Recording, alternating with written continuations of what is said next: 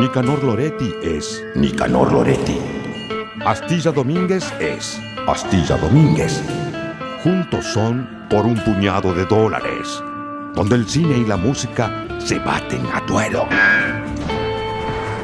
Por un puñado de dólares.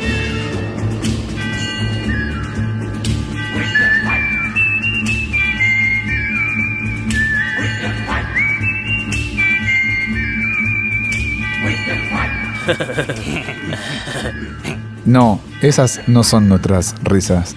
Se los puedo asegurar, nosotros no nos reímos así. Cuando digo nosotros me refiero a mi ladero Nicanor Loretti, mi nombre es Juan Pablo Astilla Domínguez y les damos la bienvenida nuevamente a Por un puñado de dólares, el podcast dedicado al cine y sus bandas sonoras. Como dice el eslogan, donde el cine y la música se baten a duelo. ¿Cómo estás, Niki? Muy bien, Juanchi, la verdad que muy contento, siempre feliz de estar acá. Si escuchaste estas risas, sabes a qué nos estamos refiriendo, por supuesto. Somos de la generación dorada que creció con Beavis and Butthead. Sí, haciendo este podcast, la verdad que uno se va dando cuenta que para nosotros los 90 fue la década mágica, ¿no? Como para otros los 80. Y en esta ocasión nos toca la peli Beavis and Butthead Do America, de 1996 y su soundtrack correspondiente. Sí, y también vamos a hacer un repaso, capaz que breve, capaz que no, no lo sabemos, esto no está guionado, puede derivar en cualquier cosa. Vamos a ver qué pasa. Claro, tenemos que hacer un contexto de quiénes son Beavis and Butthead, qué hicieron, qué lograron, cómo llegaron y también al primer soundtrack, el oficial de Beavis and Butthead, que fue el Experience. Totalmente, y comparando los dos también ver cuál subsistió mejor el paso del tiempo, ¿no? Hay un dato de color que me parece súper digno de destacar, es que el creador de estos personajes es Mike Judge, es un norteamericano, eh, egresado de ciencia o algo por el estilo, estudió, sabemos bien, vos sabés. No, no exactamente, pero sí, era un nerdoso total que laburó en computación y demás, sí. Claro, que no estaba este, obteniendo satisfacción con su estudio y se metió a hacer como una especie de cortos. Eh, uno precisamente se llama Frog Baseball, que fue el antecedente a Beavis and Butthead. Bueno, ¿qué mejor que vos para que me hagas el contexto? Donde presenta a estos personajes. Sí, Mike Judge eh, era un tipo que pasó por varios laburos. Uno de ellos fue uno de computación súper opresivo, algo que después desarrolló en la peli Office Space, de la que podremos hablar otro día, también tiene su respectivo soundtrack y demás. Y además de hacer algunos cómics underground y demás, en un momento hizo un corto que se llama Frog Baseball, donde presentaba a estos dos personajes, Beavis y Butthead, como unos rednecks border, que es lo que son. Adolescentes, ¿no? Hablemos de eso. Adolescentes, exacto, eh, con eh, muy poco coeficiente, digamos, eh, sexualmente obsesionados.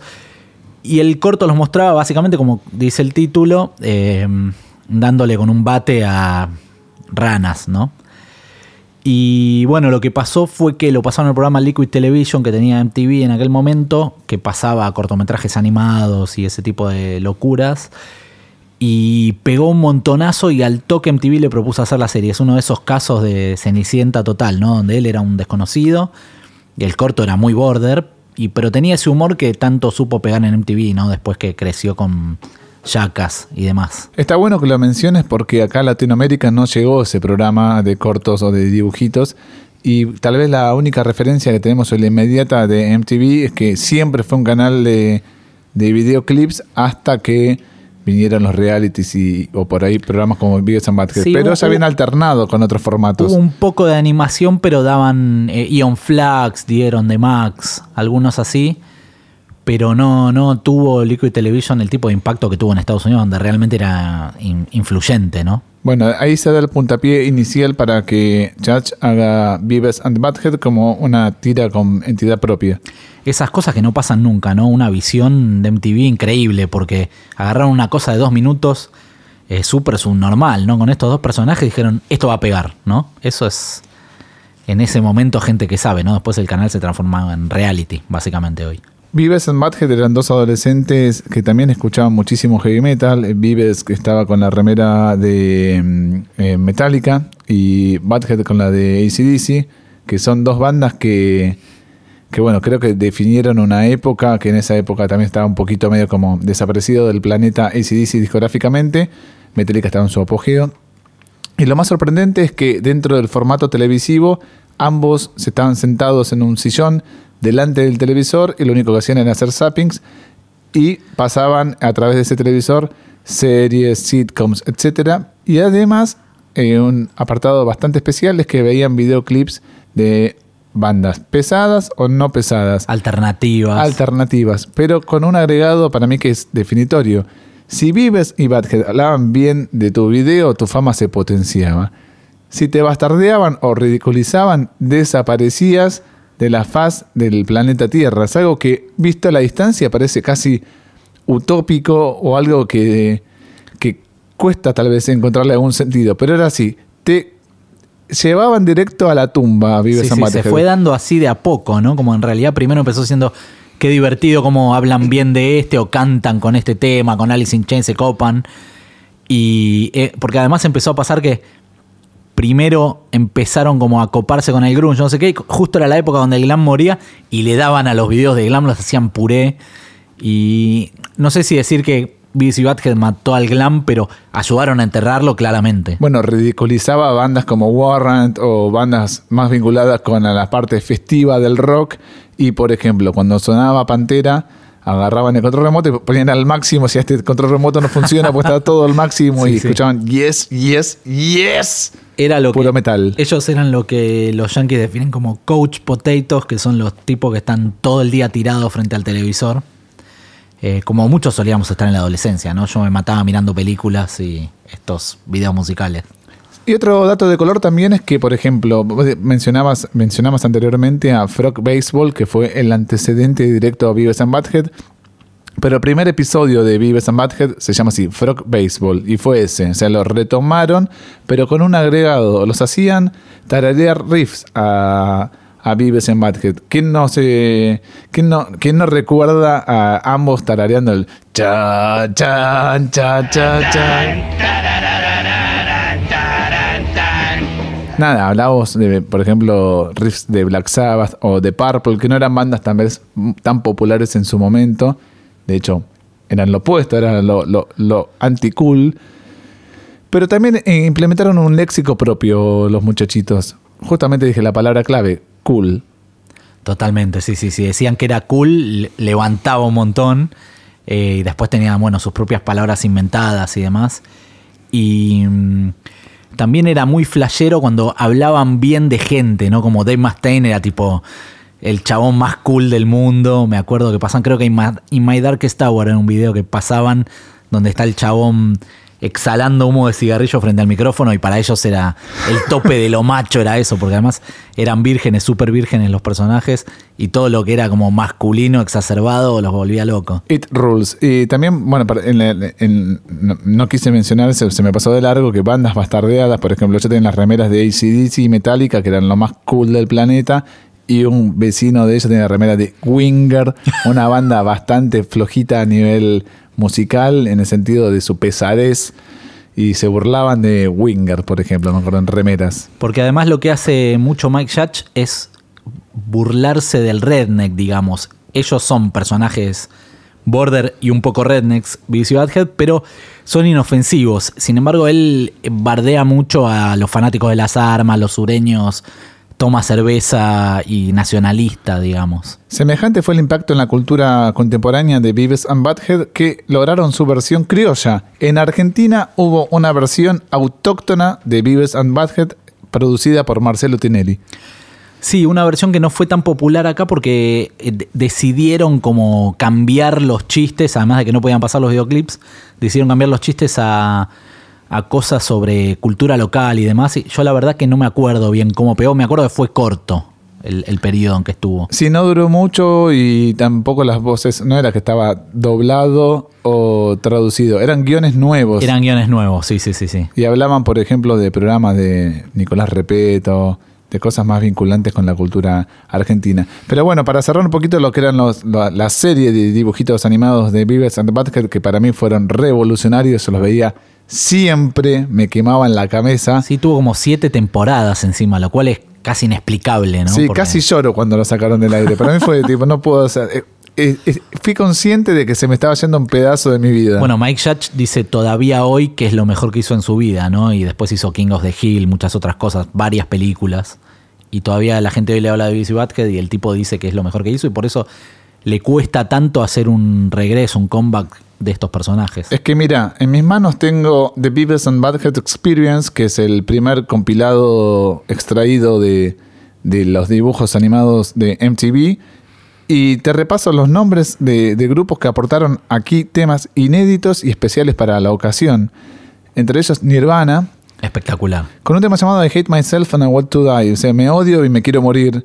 Que mucha gente lo vinculó con el posterior suicidio de Cobain, pero no es así. Y además, así se iba a llamar el disco Inútero. Y el sello discográfico se lo prohibió. Sí, señor.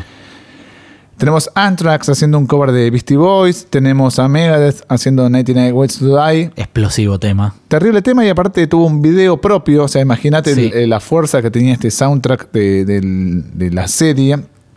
Run DMC, otro tema este, inédito, Aerosmith, Wet Zombie, que era una banda casi fetiche. En aquel momento además estaban en el tope de su fama, ¿no? Primus, este, Sir, Sir Mix-a-Lot, habíamos hablado de él en el podcast dedicado a Judgment Night. Los Peppers, los Chili Peppers haciendo Search and Destroy, un cover de, de Stooges, y Shaquille, que es una banda que pasó a, casi... Aquí los de la motosierra, ¿no? Claro, la banda de la motosierra. Pero dejé eh, para los últimos dos temas en especial. Uno es Beavis and Butthead, que es el tema llamado Come to Butthead, que es un temón. Es una joda total. Y después el de Cher, junto a Beavis and Butthead, que reversionó su tema I Got You Baby. Una versión que se pasó hasta el hartazgo, ¿no? En aquella época, en el video que estaban ellos dos con Cher. Una genia, ¿no? Porque para hacer eso. Sí, toda la onda. Este, y además, como una persona en la trayectoria de ella en el año 93. Y además la relanzaban a más cool que nunca, porque tener el, el estribillo con y Butthead haciendo cha, cha, cha, Cha, cha, cha, cha.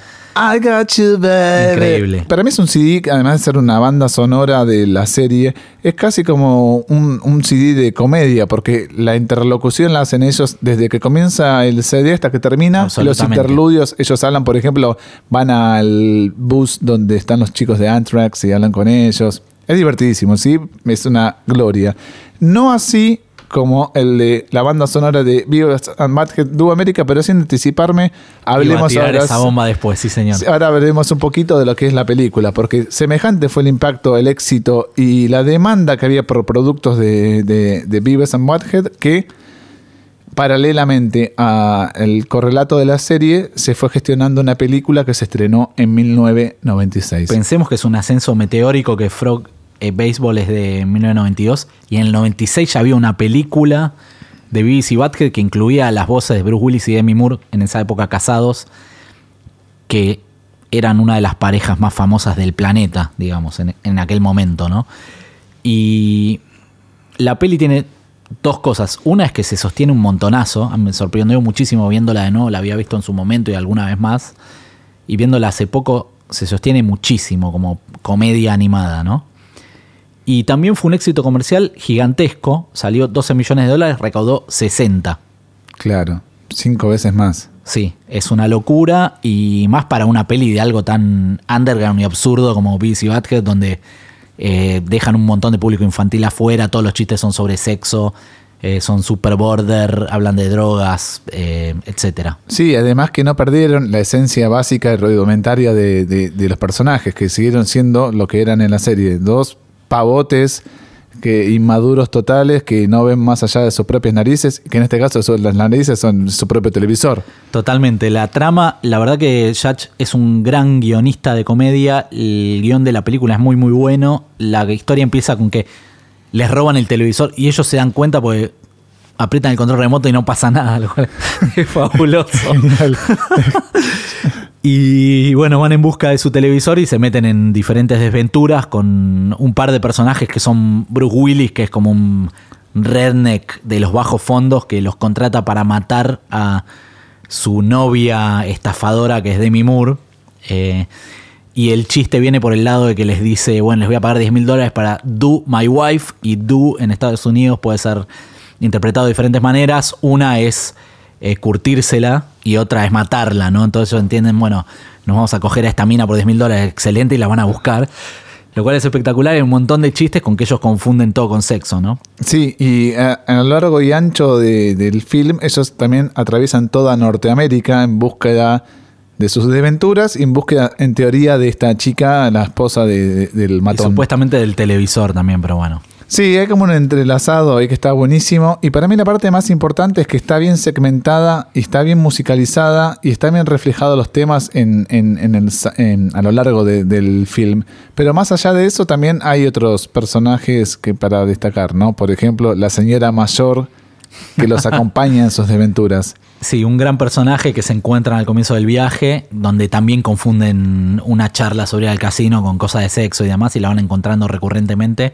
Y también como este redneck que está como en, en una casa rodante con su mujer y, vuelve a aparecer varias veces, ¿no? Y ahí es donde Judge refleja nuevamente la cultura sureña yankee de los fanáticos de las armas y pocas luces. Claro, porque en teoría también este, la locación de Beavis and Butthead es en una localidad llamada Highland, que es en Texas. Eh, En teoría es como reflejado de la vida texana. Y esto es, eh, a grandes rasgos, es gente, como vos bien vos dijiste, que adora portar un arma, la cerveza y no mucho más.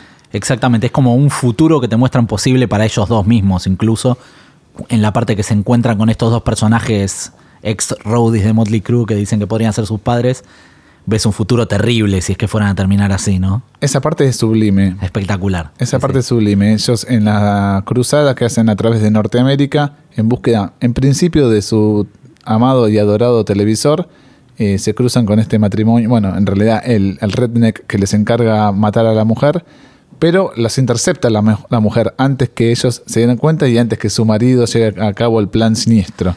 La verdad que una cosa que me gustó mucho es lo bien que manejan la voz de comedia Bruce Willis y Demi Moore.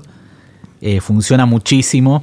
Sobre todo la- toda la escena donde ellos la encuentran a ella y, y empiezan a pensar que se la van a agarchar y ella se da cuenta que son unos subnormales y eh, los engaña y demás. Y está muy bien dibujado el personaje respecto a cómo es Demi Moore porque no es Demi Moore, pero tiene como esa sensualidad y el cuerpo Sí, es similar dibujado. Sí, sí, sí. Totalmente. Y él, ella aprovecha en esa confusión, en esa lucha que tienen Vives en Basket para do it, para as- Score. score a ella, este, aprovecha para ponerle un dispositivo, una bomba, una especie de bomba en el pantalón de que- No, de Vives es. No, de Butthead. que no me acuerdo, creo que es de Butthead. Sí, es de Butthead, sí.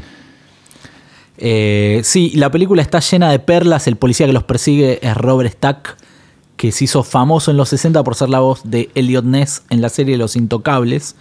Un tipo que hizo muchas veces de policía, con una pinta muy característica. Acá ya era más grande. Y el dibujo trata un poco de dibujarlo a él, a diferencia de otros personajes. Y la rompe porque encima es un fanático de que a todos los personajes les hagan un cavity search. Sí. eh, lo cual es muy bueno. Eso es que la policía busque, porque ah, debido a que estaban buscando un dispositivo electrónico, una, una bomba, una especie de bomba, eh, tenían que revisar todas las cavidades de, de- de los presuntos implicados. Sí, sí, sí. Una cosa que no me quería olvidar que es muy tangencial a todo es que el- la serie llegó a ser tan popular que tuvo un spin-off que fue Daria en su momento, que también fue recontra súper popular. Daria era un personaje como de una nerd muy escéptica que era mucho más inteligente que ellos y los conocía y bueno, era como interactuaban estos dos border con una minita inteligente, Sí, digamos lúcida. lúcida. Y nada, la, la popularidad de Beavis y Butthead hizo que ella después pase a tener su propia serie, que también fue recontra H hiper popular y tuvo varias temporadas. Pero no la escribió Chach. No la escribió Judge, incluso el personaje había sido creado por alguien más, pero él permitió que se haga una serie sin poner su nombre ni nada. Facturó de lo lindo el querido Mike con esto. Y la verdad que sí, imagínate que si vos haces una película de 12 millones, recauda 60, te transformás en el chico dorado, digamos. Bueno, volviendo un poquito a la película, en, en esa travesía a través de Norteamérica donde van al Álamo, no me acuerdo si van, van por el Álamo, no me acuerdo. Bueno, la verdad que me parece que no. Pasan por un montón de lugares. Bueno, en una parte que están en el desierto, eh, donde presuntamente conocen los que serían sus padres, es algo que en la serie nunca había pasado. Nunca se saben si son. En la serie nunca sabía de dónde venían, si eran No, no, no. hermanos. Sí, sí, sí, mejores amigos o qué. Claro, Si primos. Son huérfanos, nada. No sí. tenés idea de nada. Bueno, en la película dan como un halo de misterio a ver si estos serán los padres o no. Uno presume que sí. Y uno de esos padres, de tanto, o el de Vives in the Basket, ahora no recuerdo, la voz la realiza este, David Letterman. Nada más ni nada menos. Una de las figuras más reconocidas de la cultura norteamericana contemporánea. Sí, sí, sí, desde aquel momento, desde antes de aquel momento, incluso hasta hoy, donde tiene el programa en Netflix que entrevistó a Obama, entre otros. Eh, sí, un tipo crucial para la cultura yankee. Capaz que tenés cinco como él, no sé, Howard Stern, Letterman y tres más. Sí, sí, no muchos más. Un tipo que hace lo que recontra carajo quiere, cuando quiere y se lo van a celebrar de todos modos. En esa parte del desierto hay una secuencia donde, bueno, ellos en sus desventuras están este, deshidratándose, simulan estar en una especie de, oasis, tienen una, una alucinación y entre ellos este, comen alucinógenos. Sí, sí, tienen como un viaje ácido muy flashero. Y está esta secuencia que es una de las mejores de la película, animada dirigida por Rob Zombie, que es espectacular, la verdad. Es un flash. Sí, Rob sí. Zombie, que para ese entonces no había debutado como director cinematográfico, No, no, solo había hecho algún video de su propia banda y ya. claro, y se dedicaba a hacer el arte de, de White Zombie, tanto en los discos como en las remeras, eh, bueno, en los videoclips, etcétera. Y aquí hace como unos dibujos flasheros que bien remiten mucho al White Zombie de Las Exorcisto. Absolutamente. Incluso, eh, bueno, esa secuencia está musicalizada con el tema que hizo White Zombie para la película. Y aunque el tema no es lo más, lo hablábamos antes, antes de empezar el programa, pega muy bien con la secuencia que te dan ganas de ver una película entera así, te digo, ¿no? Mal, es como que te quedas re manija. Son, no sé, dos minutos como mucho de Sí, sí. dibujos este, alocados de- del trip de ácido, de alucinógenos que tienen ellos. Y, y te la deja ahí como decís, quiero más. pero la rompió con esa parte. Es, es, es algo de, de- una de las cosas que hace la película sea tan especial, ¿no? Que te sorprende un montón de veces con cosas diferentes, con vuelta de tuerca al guion, con esta secuencia, ¿no? Vos me decías también que, que es sorprendente que, a ver, eh, el- el- la serie, los la duración promedio de un capítulo en la serie es de 15 minutos contando los videoclips y los cortes también, si querés. 15 minutos tenías, o en media hora tenías dos episodios.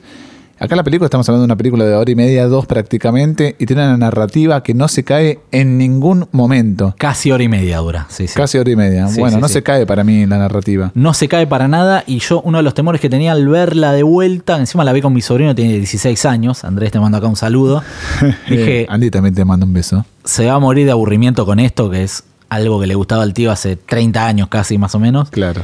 Y la verdad que no, que se murió de risa y funciona muy bien el ritmo, ¿viste? Se sostiene muchísimo y creo que esa base de un guion sólido, en parte, ¿viste? Es como que todo funciona, el humor de ellos dos funciona, casi que les tomás un poco de cariño, aunque son infumables, ¿no? Son infumables porque se mandan cada bardo, se meten en un quilombo y ya en, la- en un momento querés que se resuelva todo el, el dilema de fondo. Lo que pasa es que creo que lo, lo que hace muy bien Yatch es que te muestra que ellos son despreciables y egoístas y son lo menos, pero los castiga todo el tiempo, digamos, no es que no le sale ninguna. Eh, toda la parte de la, de la azafata en el avión es espectacular. Y, to- y toda la, el- la forma que tienen de no, no saber tratar con las mujeres, ¿no? Es muy graciosa. Creo que no saben tratar con la sociedad misma. Directamente, sí, sí. Directamente es eso. Y, y otro factor que para mí le juega muy a favor a la, a la peli es que sus personajes son tal cual como estaban concebidos para la serie, salvo que salieron de, su sillón, de su zona de confort, de su trabajo en un presunto McDonald's o algo así, donde freían papas fritas todo el día.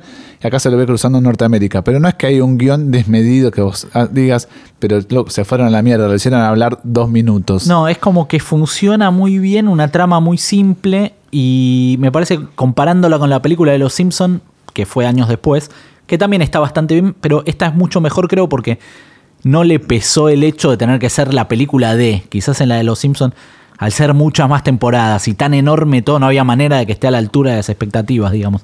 Acá es como tan relajada y tan absurda que funciona casi sola, ¿no? Sí, recuerdo que, bueno, la película se estrenó en 1996. Yo ya llevaba años de ser fan de Beavis and Butthead. Tengo remeras de Beavis and Butthead. Espectacular. Sí, la tendría que haber traído hoy. Bueno, no me di cuenta. Nadie lo va a ver igual, ¿eh? Puedes sacarte una foto con la remera después. Después la voy a subir. Eh, nada, me acuerdo que en el año 1996 ya se había anunciado esta peli, pero nunca llegó a las grandes pantallas aquí de Argentina. Nunca llegó al cine, lo cual para mí fue tipo un puñal en el corazón.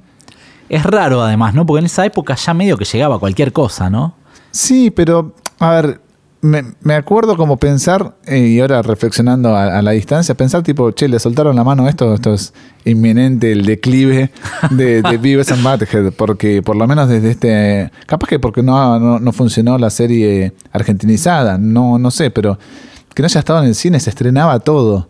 Sí, sí, no lo sé. La verdad es que un poco al ser un producto tan yankee, viste, quizás no había manera de medir tan bien cuánto impacto había tenido en la cultura de acá, no lo sé. Hoy en día es más fácil con las redes sociales y todo, decir, bueno, esto lo estreno, esto no, esto solo en la tele. Pero en aquel momento capaz que le podían pifiar más, incluso pasaba. Sí, pero con la banca de MTV, Nicky. Sí, sí, es verdad.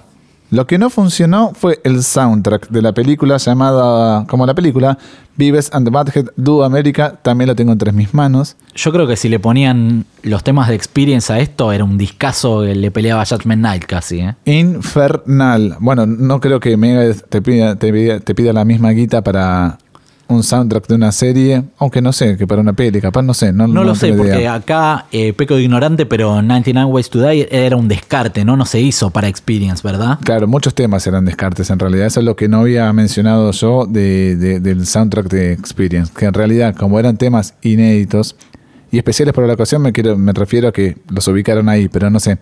El de los Chili Peppers es un cover de los Stooges que, que había sido un descarte de Blood Sugar Sex Magic. Claro. Eh, el de Anthrax, un cover que habían grabado para el disco de ese año, Sound of White Noise. Sí, la, la mayoría eran descartes realmente. Pero bueno, buenos descartes. No así como el otro que tiene muchos descartes que no te importan. Tiene otro. eh, Aunque hay hits. Hay hits, a ver, eh, hay un tema llamado Snakes de No Doubt que recién estaba como a punto de pegarlo, estaba como en esos pasos. Se ve que ahí la compañía discográfica vio, tipo, vamos a apostar por estos pibes.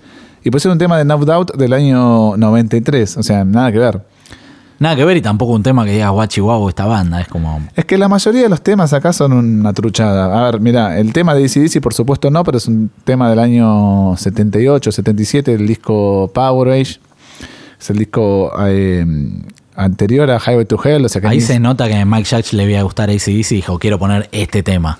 Para mí algo hay. Y en la, en la película funciona bien este, la bien. sincronización de ACDC. Bueno, ACDC siempre funciona bien en, En cualquier... general los temas están bien puestos. Lo que pasa es que como banda sonora suena medio sola, la escuchás sola y suena medio eso, descartosa como pasa con... Vuelve a estar en los soundtrack. temas eh, de- del soundtrack, vuelve a estar en los Chili Peppers.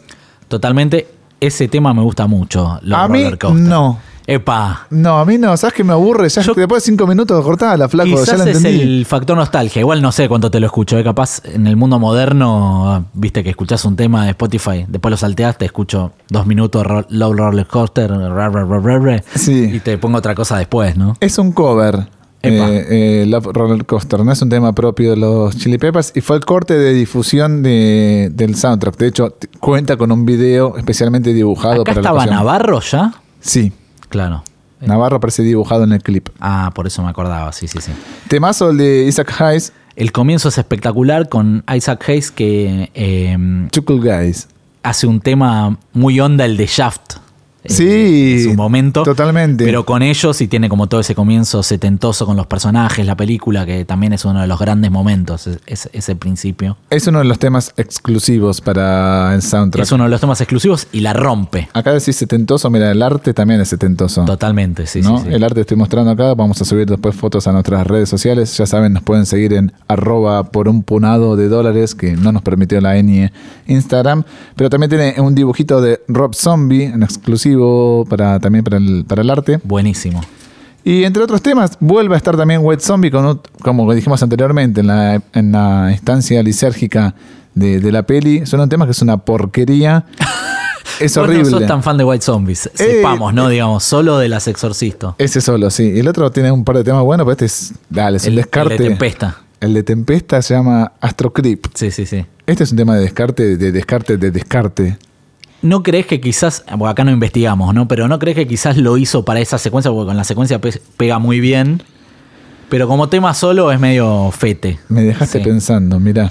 Porque White Zombie supo meter buenos temas en otros soundtracks. eh, por ejemplo, Escape de Los Ángeles, que tiene The One, es un temazo. Temazo mal, es cierto. Eh, y que tiene un descarte raro, ¿no? En, en, en Airheads está Fit the Gods, es un mucho mejor tema que este. Mucho mejor también. Tenemos que hablar de Airheads otro día. Pronto, lo volví a ver este fin de. Recontra peliculaza, ¿eh? Nerdeada mal la vi este fin de, de nuevo. Chistes de Vince Neil, terrible.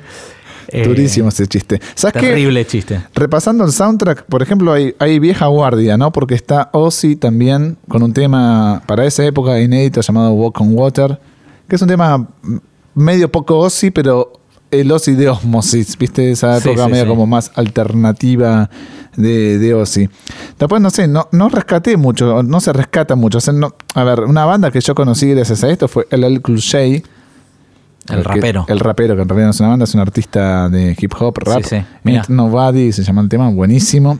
El Cool J es lo más. Es un chabón que te gustaría tener como amigo, ¿no? Simpático y talentoso. Con onda y que tiene discazos. Y sí, él es recontra conocido en Norteamérica, no sé en Argentina, pero en Estados Unidos es re Allá popular. es muy famoso como rapero y después también lo fue como actor. Sí. Muy acertada la inclusión de Rancid con una banda que se llama Stubborn All Stars. El tema se llama I Wanna Riot, que es como un ska de esos tiempos que hace Rancid, medio ska, pancoso. Ese me gusta, ¿eh? Es un temazo. Sí, sí, sí. Y aparte me hace acordar cuando, cuando escucho sí, y me acuerdo en la época también decir, ah, cierto, Rancid, me tengo que comprar un disco. Como que, viste, es una banda que en ese momento, en 96, había explotado, pero no al nivel de Green Day o los, no sé, The Offspring, por ejemplo. Sí, no, porque eran más gedientos, ¿no? Pues a diferencia de, de Offspring o Green Day, Rancid siempre se bancó ser punk punk, ¿no? En un punto. Crestas, borseos, Cresta, chupines, borseos y discos donde ellos después de pegar con Outcome the Wolves eh, volvieron a hacer discos más de más punky al palo, donde los otros dijeron, acá está el billete, sobre todo Offspring, ¿no? Sí, de hecho, el título del disco de Rancid que decís vos, An Outcome the Wolves, eh, bueno, ahí vienen los, los lobos, refiere a que venían las multinacionales a ofrecerle cualquier guita para hacer cualquier disco, buscando hits, y ellos se apegaron a su sello independiente. Sí, incluso se fueron volviendo como cada vez más punky, más, más, más, más. Life One Way tuvo como la cosa más experimental, si queremos, no estamos reyendo de tema, pero es una banda que se la bancó al lado de las otras dos que se megarchi recontravendieron. Bueno, y después hay otra banda que está muy buena, que es más de culto, recontra remil de culto, que es Butthole Surfers.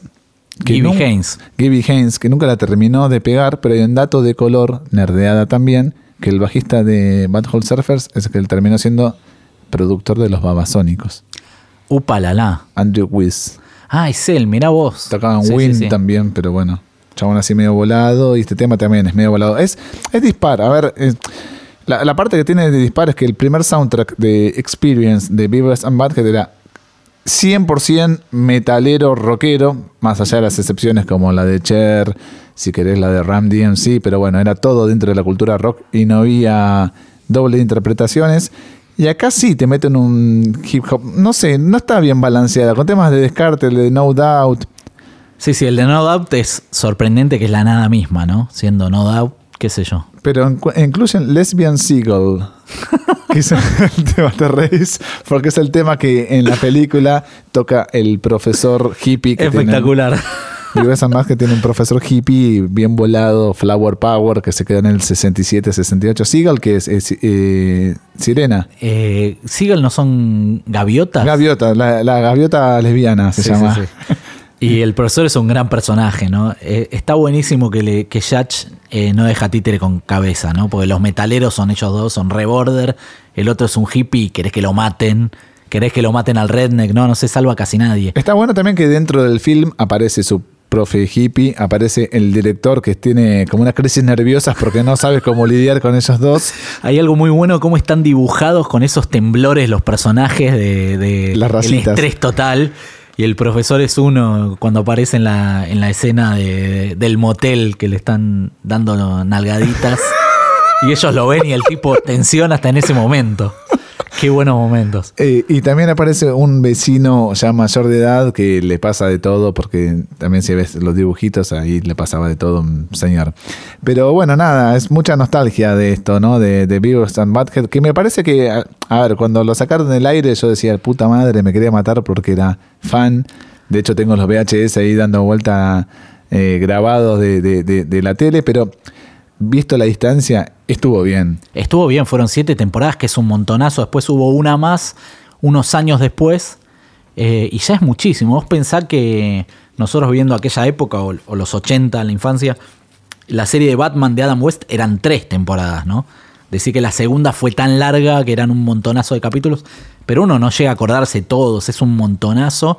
Y estos fueron siete, siete donde pasaban un montón, era semanal, había un, debe haber un montonazo, montonazo, montonazo, 200 y pico son, no me acuerdo. Sí, Un aparte montonazo. yo recuerdo entrevistas con artistas en la época, no sé, me acuerdo de entrevistas con Skid Row, que en el año 95 sacó un disco llamado Subhuman Race, y las entrevistas de promoción del disco, eh, los integrantes decían, bueno, vamos a sacar un video y esperemos que Beavis and Butthead hablen bien del... No recuerdo que les haya gustado mucho Human Race, me parece. ¿eh? Por eso, pero ya se anticipaban diciendo, ojalá que Beavis and Butthead hablen bien de... Es que vos imaginate que eh, si destruían tu video, ter- se terminó. Se terminaba la carrera, pero también, a ver, dejaban mal parado al género metálico. Sí, sí, porque cuando uno tiene en cuenta ese tipo de programas, como después fue Mystery Science Theater 3000, donde se burlaban de películas bizarras o malas, generalmente en ese programa agarraban algunas a las que les podés dar tranquilo, digamos. En cambio, y Butthead era vos sacabas tu video canchero apoyado por la compañía y te hacían percha y se acabó. Y sabes que no recuerdo bien, pero me parece que no sé si suena o una vez como mucho o no suena nunca en el experience, en, en- en- en el dibujito. Eh, creo que nunca sonó ACDC o Metallica. Ah, mira, Creo que no, no, no recuerdo ahora. O si sonó, sonó una vez. no pero me acuerdo. La única cagada, y para cerrar un poquito todo esto, es que para volver a ver este en alta definición y, y los, la serie de dibujos por lo menos, eh, hay disponibles como va- varios VHS y DVDs, etcétera, pero no cuentan con los videoclips por una cuestión de derechos de las compañías discográficas. Entonces ahí se pierde la esencia del programa. Sí, lo mismo pasó con Peter Capusotto y sus videos. Claro, exactamente lo mismo. Pasó que ahora está en Netflix y no tiene, es como que pierde. Ese un tema de derechos es un asunto porque, por ejemplo, con la serie Historia de un clan, la de Luis Ortega, también tuvieron que cambiar un montón del soundtrack por un tema de derechos, porque Netflix es internacional y demás. Y se pierde muchísimo de la intención de la musicalización, ¿no? Sí, y sobre todo en esta, en esta serie que es tan vinculada a la música y que retrata tan fidedignamente a dos pendejos insoportables que los lo único que les interesa es escuchar metal y tararear su riff favorito, ver la tele y no mucho más, porque ni siquiera toman cerveza. O sea, son tan menores de edad, tan virgos, que ni siquiera eso. Le temen a la cerveza. Sí, sí, bueno. Muchos pasamos por esa etapa, ¿no? Por eso nos identificamos tanto. Y por eso nos reímos, porque nos acordamos de tantas horas delante del televisor. Bueno, Nicky, te agradezco muchísimo una vez más. ¿La pasaste bien? Espectacular, amigo. ¿Viste qué buena peli era al final? Me encantó, realmente la recomiendo un montonazo. Eh, si le gustó un chico de 16 años hoy, es que se sostiene. Todavía está vigente. Bueno, nos pueden seguir en las redes sociales, ya dije anteriormente, eh, nuestro Instagram era, es, mejor dicho, arroba por un puñado de dólares. Nos pueden seguir en arroba radio en casa también. Mi Instagram personal es Astilla Domínguez. Nicanor Loretti no tiene redes sociales, no acepten imitadores. Y gracias a Palomino lo van a escuchar en 4 o 5 segundos grabando la artística. Gracias, Niki. Gracias Juanchi como siempre y hasta la próxima. Gracias por escucharnos.